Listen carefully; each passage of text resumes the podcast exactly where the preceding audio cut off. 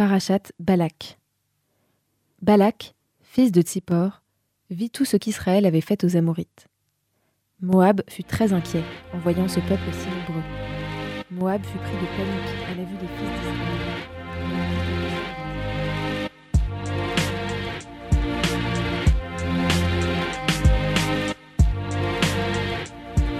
Je suis Anna Klarsfeld.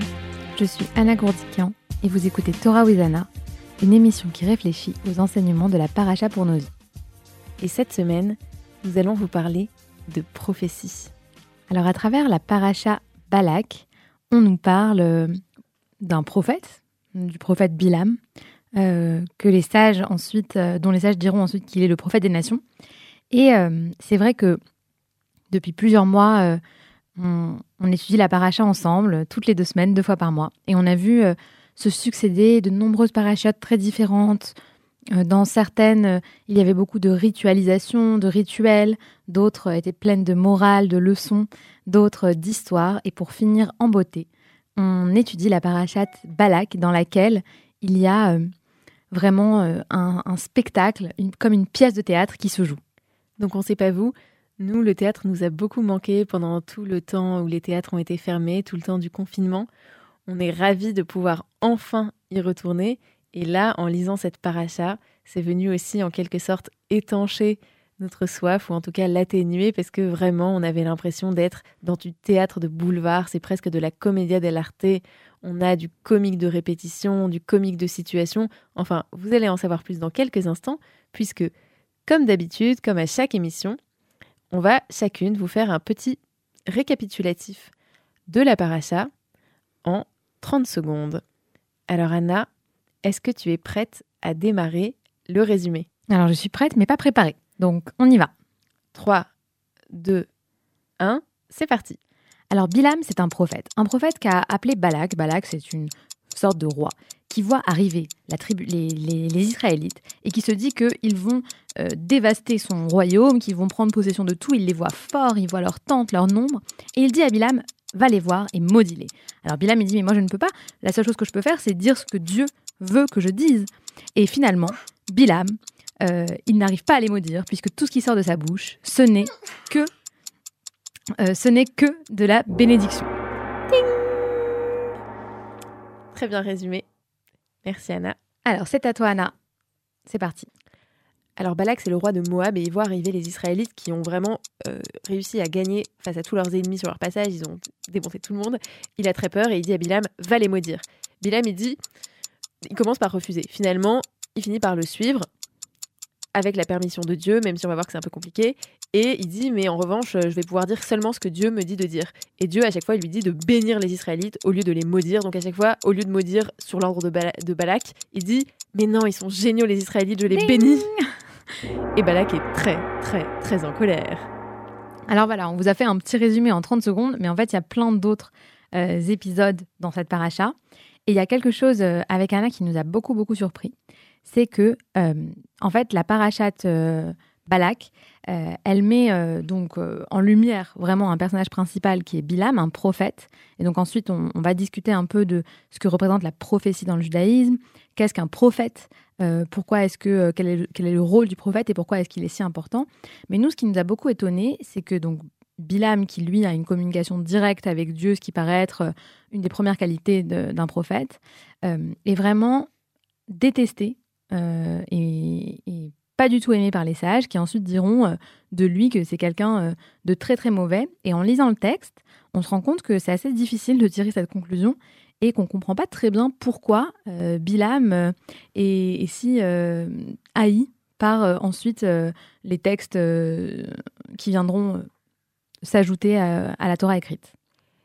C'est vrai qu'il y a là un paradoxe, puisque Bilam, qu'on appelle aussi parfois Balaam, donc c'est un peu, ça prête un peu à confusion, mais appelons-le Bilam.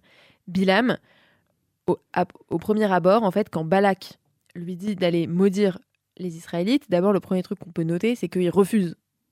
Donc il refuse à plusieurs reprises avant euh, de finalement accepter, mais donc il refuse sur l'ordre de Dieu qui lui dit non non va pas euh, va pas maudire les Israélites. Donc le premier truc qu'on pourrait mettre sur le compte euh, de façon positive, on va dire, de Bilam, c'est le refus. Et ensuite, effectivement, comme on l'a dit, mais redisons-le pour plus de clarté, à chaque fois que, une fois sur place à l'endroit où Balak veut qu'il maudisse les Israélites, à chaque fois, il va les bénir et on doit même euh, aux bénédictions de Balaam euh, des, phrases qui sont euh, parmi les plus belles, les plus poétiques de, de, la Bible. Par exemple, quand il dit Quelles sont belles tes tentes Jacob, tes demeures Israël, elles se répandent comme des torrents, pareil à des jardins au bord d'un fleuve, à des aloès plantés par l'Éternel, à des cèdres au bord de l'eau. Donc c'est vraiment une image très belle du peuple d'Israël. Et on se dit, pourquoi quelqu'un qui a décrit en de pareils termes les Juifs serait-il mal vu? Et en plus, qu'on peut ajouter, c'est que Bilam, ou Balaam, il a toujours été très honnête face à Balak. Parce que quand Balak lui demande, lui envoie ses hommes pour euh, venir le chercher et pour maudire euh, Israël, Bilam lui dit tout de suite Écoute, euh, je, ne, je, ne, pourrais dire que ce que l'Éternel me fait dire. Donc si l'Éternel me fait les bénir, je ne pourrais que les bénir. Et donc en plus d'être quelqu'un qui bénit euh, le peuple d'Israël par la prophétie, par ce message que lui envoie Dieu. En plus de ça, il fait preuve d'honnêteté face à la personne qui vient quelque part l'engager et il ne part pas tant que Dieu ne lui a pas donné son accord. Donc, c'est vrai que c'est assez difficile de comprendre pourquoi est-ce qu'il est, euh, il a, il a un rôle comme ça assez négatif ensuite euh, dans la tradition juive? Alors, une première chose qu'on pourrait dire, c'est que Bilam, en fait, avant d'arriver voir Balak, il, est sur son âne. Et son ânesse. Son ânesse. Son ânesse, exactement. C'est une fille. et son ânesse, elle, euh, donc Dieu lui envoie sur son chemin un ange, et son ânesse voit cet ange, alors que Bilam ne, ne le voit pas. Et plusieurs fois, elle s'arrête, elle détourne le chemin, et il fait preuve d'une très, très, très, très grande colère vis-à-vis de l'ânesse. Euh, Dieu fait même parler l'ânesse en, lui disant euh, Mais pourquoi me tapes-tu Pourquoi me frappes-tu? Parce qu'en fait, Bilam, il frappe l'ânesse, il, la menace de mort. Et, donc on voit quand même que c'est un personnage assez colérique. Oui, et d'ailleurs ça me fait penser au fait que euh, j'ai entendu dans un podcast il y a quelques mois que les personnes qui étaient colériques à l'égard des animaux, qui étaient maltraitants à l'égard des animaux, c'était souvent des personnes qui n'étaient pas respectueuses des gens vulnérables en général. Donc peut-être que c'est quelque chose qu'on peut, euh, comme ça, euh, reprocher à, à Bilam, c'est que si c'est quelqu'un qui menace de mort une ânesse juste parce que euh, elle s'est écartée du chemin, peut-être que c'est quelqu'un de violent de façon générale et peut-être, peut-être, même si c'est pas souligné par les commentateurs expressément, mais que c'est une des raisons pour lesquelles on pourrait penser que Bilam c'est pas quelqu'un de très recommandable.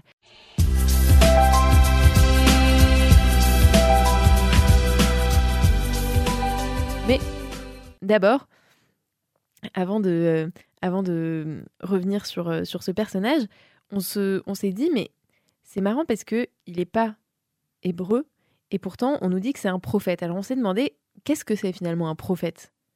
Alors déjà, la première chose qu'on peut souligner, c'est que euh, Navi, donc en hébreu Navi, signifie appelé par Dieu. Donc euh, c'est comme ça qu'on définit le, mot Navi, donc le mot prophète. Et on peut aussi souligner que les prophètes, ils ont une place immense dans le Tanakh, donc euh, dans la Torah écrite, puisque tout un livre leur est consacré. Donc on rappelle qu'il y a trois euh, parties, grandes parties dans le Tanakh. Donc il y a la Torah, euh, le thé de Tanakh, il y a les, les, Nevim, donc les prophètes, et puis ensuite il y a les Ketuvim, donc les, les agiographes, les écritures. Et donc s'il y a toute une, toute une partie des livres de la, de la Bible qui sont consacrés aux prophètes, c'est qu'ils ont une, place très très grande. Exactement. Et en fait, les prophètes, dans le judaïsme, ce qu'il faut comprendre, c'est que ce ne sont pas des prophètes au sens commun de ce terme, on va dire. C'est pas euh, des gens qui vont lire l'avenir dans une boule de cristal, qui vont prophétiser comme on l'entend généralement. C'est plutôt des personnes qui vont avoir un rapport privilégié avec, euh, avec euh, Dieu, qui en quelque sorte l'entendent, sont sur la bonne longueur d'onde, et qui, du coup, vont mettre en garde euh, le peuple et ses dirigeants contre les errements moraux euh, dans lesquels ils se ruent bien souvent. Et d'ailleurs, euh, cette longueur d'onde dont tu parles, Anna, eh ben, justement, on pourrait parler d'un prophète central, quelqu'un qui a une vision particulière, qui a su se connecter au, moment présent.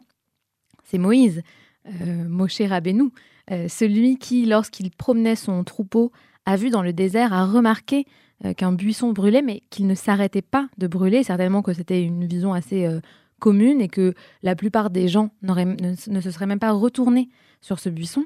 Et lui, il a remarqué ce que les autres n'ont pas remarqué. Et c'est ça aussi la première, une des premières qualités du prophète, c'est que euh, il arrive à voir quelque chose que les autres ne peuvent pas voir. Il est assez bien connecté aux éléments, à son environnement, pour pouvoir être, pour pouvoir voilà, avoir peut-être plus de discernement. Tout à fait. Et d'ailleurs, le Talmud nous dit dans le traité Yevamot que tous les prophètes voyaient Dieu à travers une lentille déformante, sauf Moïse, qui le voyait à travers une, lentille qui ne déformait pas. Donc, prophète parmi les prophètes, Moïse, le plus grand prophète de la Torah, euh, voyait, euh, Dieu directement. Donc, on voit qu'il y a l'histoire de la longueur d'onde. Donc, les prophètes entendent. Il y a Louis qui est impliqué mais les prophètes voient aussi, donc il y a cette vision.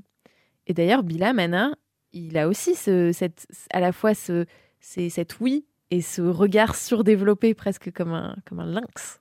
Exactement, puisque lorsqu'il se retrouve à un moment euh, sur euh, une montagne pour pouvoir observer Israël, et donc euh, lorsque Balak attend de lui qu'il maudisse le peuple, il lève ses yeux et il voit, nous dit le texte, les tribus d'Israël installées dans leur camp. Et là, l'Esprit de Dieu s'empare de lui. Donc, il voit quelque chose, c'est à travers sa vision que il peut accéder à la prophétie, donc à accéder aux bénédictions ensuite dont vont faire l'objet le peuple d'Israël. Et à la fois, on peut ici souligner une limite de Bilam, puisque lorsqu'il était sur son ânesse, elle a vu l'ange, alors que lui ne l'a pas vu. Et quelque chose qu'on attendrait d'un prophète, c'est-à-dire d'être vraiment très attentif à tout ce qui l'entoure, et notamment euh, à la spiritualité, aux choses comme ça, peut-être euh, qu'on ne peut que sentir, qu'on ne peut pas voir. Euh, même son animal a pu le remarquer et pas lui. Donc il y a déjà peut-être aussi une première limite qui se dessine au prophète Bilam. Oui, c'est-à-dire qu'on a l'impression qu'il ne voit Dieu que quand Dieu veut se faire connaître de lui et pas quand Dieu cherche à, se cacher de lui. Mais en même temps, c'est aussi un peu le cas, par exemple, d'Abraham, quand Dieu lui envoie ses anges et qu'il les prend pour des hommes, pour des invités, il voit pas tout de suite que ce sont des envoyés de Dieu. Donc on peut se dire que Dieu en même temps est capable de se dissimuler, de se cacher. Mais bon, tu as raison que c'est une limite et peut-être aussi que ça dit quelque chose de lui, c'est-à-dire que quand il est sur son ânesse en train de, suivre Balak pour aller à l'endroit où il doit maudire euh, les enfants d'Israël, peut-être qu'en fait il est un peu excité par cette espèce d'aventure et que c'est cette espèce de d'exaltation qui fait qu'il en oublie de voir euh, et qu'il ne voit pas l'ange de Dieu. Et à ce moment-là, ça voudrait dire qu'il était un peu trop à fond dans le truc, alors qu'il n'aurait pas dû l'être, puisque euh, c'était une aventure dans laquelle on lui demandait de maudire les enfants d'Israël. Oui, en plus, si on, compare par exemple cet exemple avec une, très bonne, un très bon parallèle avec Abraham, qui lui n'était pas motivé par l'excitation d'aller peut-être récupérer de l'or ou peut-être gagner euh, un nouveau contrat, mais qui était sa seule motivation, Abraham, lorsqu'il a reçu ses, visiteurs, c'était la générosité. Il n'avait en tête que le fait de les nourrir et de faire de euh, les invités les mieux reçus. Et donc, euh, peut-être ce manque de clairvoyance, il peut être expliqué par une très très grande bonté, ce qui n'était pas le cas de Bilam à ce moment-là. Tout à fait. Mais pour autant, ce qui est vachement étonnant, euh, c'est que quand même, même si on voit euh, mal Bilam dans certains écrits rabbiniques, dans la plupart des écrits rabbiniques en fait, euh, il y a quand même quelques, quelques textes, notamment le Midrash Sifré de Varim, donc un Midrash sur le livre du Deutéronome, dans lequel on nous dit que Bilam était un prophète supérieur ou au moins égal à Moïse en fait, ce midrash part du verset qui est l'un des derniers du Deutéronome et donc de la Torah qui dit que il n'y aurait plus en Israël, ne se lèverait jamais en Israël, euh, plus jamais un prophète comme Moïse. Et les sages du Midrash vont commenter en Israël, c'est-à-dire parmi les enfants d'Israël, non, mais parmi les nations, les autres nations, oui, il y en a eu un autre. Et qui était-il? C'était Bilam. Alors pourquoi? Quelle est l'explication qu'ils apportent à ça, Anna? Eh bien, ils nous disent que euh, pourquoi est-ce que Bilam était euh, un, prophète presque aussi grand que Moïse, comme tu viens de le dire? C'est parce que, en fait, lui, il savait quand Dieu allait lui parler, nous disent les sages, il savait aussi, contrairement à Moïse, que il savait aussi, contrairement à Moïse, les choses qui, allaient se, dire. il était plus, il avait plus de communication avec la prophétie. Moïse était vraiment il n'avait pas vraiment de, de signe avant-coureur lorsque euh, il allait être euh, appelé par l'Éternel. Alors que Bilam, lui, oui, et d'ailleurs on le voit très bien dans cette paracha, puisque Bilam dit souvent, alors attends, euh, attendez, restez là, peut-être que cette nuit, Dieu va me parler. Et à chaque fois qu'il a cette intuition que Dieu va lui parler, il lui parle effectivement. Euh, il dit à plusieurs reprises à Balak, je vais aller sur cette montagne, ou c'est Balak qui lui dit, va sur cette montagne, il va sur la montagne. Et là, il lui dit, bon bah, Dieu va certainement me parler, s'adresser à moi. Et effectivement, ça ne nous pas, Dieu s'adresse à lui. Dès qu'il a l'intuition que Dieu va s'adresser à lui, il le fait. D'ailleurs, au point où on a l'impression que c'est limite lui qui initie la conversation. Parce qu'il s'éloigne de Balak, il dit Attends, laisse-moi deux secondes, je vais m'isoler, je m'éloigne un peu, et Dieu va venir me parler. On dirait que c'est lui qui passe le coup de fil en quelque sorte, que, que c'est lui qui choisit le moment où Dieu va s'adresser à lui. C'est quand même assez fort.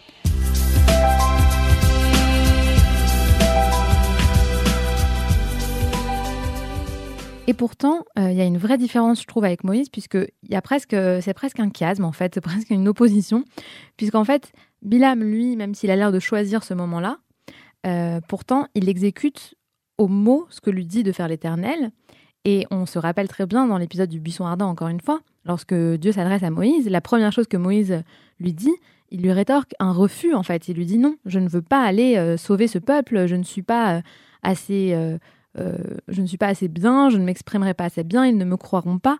Et, et Bilam, à aucun moment, ne montre un refus à l'Éternel. Donc, il a l'air d'avoir peut-être plus de facilité de communication avec l'Éternel. Pourtant, euh, ça a l'air d'être quand même une relation beaucoup moins euh, peut-être équilibrée. En tout cas, euh, il est comme un pantin. Oui, c'est ça, ça a l'air d'être une sorte de simple exécutant. Donc juste une bouche de laquelle sortent directement les mots de l'Éternel sans qu'il ait aucune liberté de d'en changer quoi que ce soit. D'ailleurs, il le dit lui-même à Balak euh, écoute, euh, moi je veux bien te suivre et essayer de faire ce que tu me dis de faire, mais enfin, euh, c'est pas moi qui choisis ce que je vais dire. Je ne suis vraiment qu'une bouche qui voilà que dont, sortent directement les mots de Dieu. Donc c'est vrai qu'il a, il a c'est peut-être moins pour son individualité qu'il a été choisi, pour ses qualités, que pour pour sa pour ses pour ses cordes vocales en quelque sorte. Peut-être qu'il d'ailleurs peut-être que c'est pour ça, peut-être qu'il avait une, voix qui portait beaucoup et, et c'est pour ça qu'il a été choisi. En tout cas, euh, c'est peut-être pas pour ses valeurs morales, puisque le traité Sanhedrin dans le Talmud nous dit qu'il n'aura pas part au monde à venir, malgré sa très grande connexion avec Dieu. Et là, c'est une super transition vers euh, un peu le la raison qui nous ou alors euh, ce qui fait d'un prophète un prophète c'est on, peut imaginer que en fait, ce qui fait un prophète, un ce sont ses qualités morales, puisqu'on ne nous dit rien des qualités morales de Bilam, on ne nous dit pas euh, d'où il vient, s'il est généreux, si euh, il a une grande famille, on ne nous donne pas vraiment de détails sur voilà la manière dont il se comporte dans la vie. Et pourtant, on le voit à travers tous les récits prophétiques. Euh, les prophètes ont de très très très grandes qualités morales et c'est peut-être ça qui, les distingue en fait des autres. Dans, le, dans, le, dans un des traités du Talmud, euh, dans les Pirkei Avot, on, on, nous dit euh, dans le chapitre 5 que une personne qui possède les trois qualités suivantes est un disciple du patriarche Abraham. donc ces qualités, ce sont la générosité, l'humiliation et l'abnégation. L'humilité. J'ai dit quoi? L'humiliation. Pardon autant pour moi. Donc, euh, je répète, euh, dans les Pirkei Avot, on nous dit que les personnes qui possèdent ces trois qualités sont des disciples d'Abraham. Donc, ces qualités, ce sont la générosité, l'humilité et l'abnégation. Euh, et enfin, les disciples, les personnes qui, qui, qui, qui, ont les trois vices opposés à ces qualités-là, sont les disciples de Bilam. Et donc, ces trois vices sont l'envie, l'orgueil et l'ambition. Donc ça, c'est ces vices on ne sait pas exactement, à vrai dire, euh, pourquoi les sages du Talmud, pourquoi les rédacteurs des Pirkei Avot les associent à Bilam. On sait que dans un, dans un passage ultérieur euh, de, du livre des Nombres, on va dire que, enfin, le texte de la Torah va dire que c'est à cause de Bilam que les hommes euh, israélites ont péché et on, se sont laissés tenter et séduire par les, par les femmes moabites. Donc on, a un espèce d'indice, mais bon, ça dit quand même pas grand-chose. Mais en tout cas, clairement, euh, la tradition rabbinique lui associe des vices assez importants. Et donc, je ne sais pas si on peut, dire que ça ne ça lui enlève la qualité de prophète. On pourrait dire que c'est un mauvais prophète, en tout cas, qu'il a une sorte de connexion, mais il n'a pas les, les, valeurs morales qui vont avec. Et, et, effectivement, généralement, en tout cas, les prophètes qui ont leur propre livre euh, dans le Tanakh, donc les prophètes un peu stylés, euh, sont des prophètes qui vont aller haranguer euh, les foules pour les remettre dans le droit chemin moral. Donc c'est vraiment les tenants de, et, les, lieutenants de, de, l'ordre moral, de, des, ouais, des qualités morales. Ils vont dire, par exemple, je pense typiquement à ce passage qu'on lit à Kippour, peu m'importe vos jeûnes, puisque tant que vous exploitez des gens, tant que vous ne vous comportez pas moralement, je m'en fiche, vous pouvez jeûner autant que vous voulez, c'est pas ça qui m'importe. Et euh, on a voilà toute cette figure du prophète, généralement, qui est le tenant de l'éthique face au rituel. Et d'ailleurs, on peut même considérer que les prophètes sont comme une forme de contre-pouvoir, puisque face au pouvoir des rois, face au pouvoir du peuple, face au pouvoir rituel des prêtres, ils viennent et apportent une autre voix. Ils apportent euh, la voix justement de l'éthique, de la morale, en risquant leur vie, en mettant euh, toute leur vie pratiquement de côté. On pense à Jonas qui n'avait pas envie d'être prophète, euh, à, Jérémie qui était quelqu'un de très pauvre, euh, et donc du coup, on, voit que être un prophète, ce n'est pas simplement avoir une connexion avec Dieu, c'est aussi euh, être capable de pouvoir mettre ses valeurs et son éthique euh, avant tout. Anna, pour finir, on va lancer une petite chanson en rapport avec ce thème de la prophétie. On vous propose d'écouter The Prophet Song de Queen. Voilà, en tout cas, merci beaucoup de nous avoir suivis toute cette année sur RCJ dans l'émission Torah Wizana. Euh, on, nous invite, on vous invite à nous suivre sur nos réseaux sociaux et puis euh, on se retrouve euh, très bientôt sur RCJ. Passez un excellent été. Bon été et Shabbat Shalom.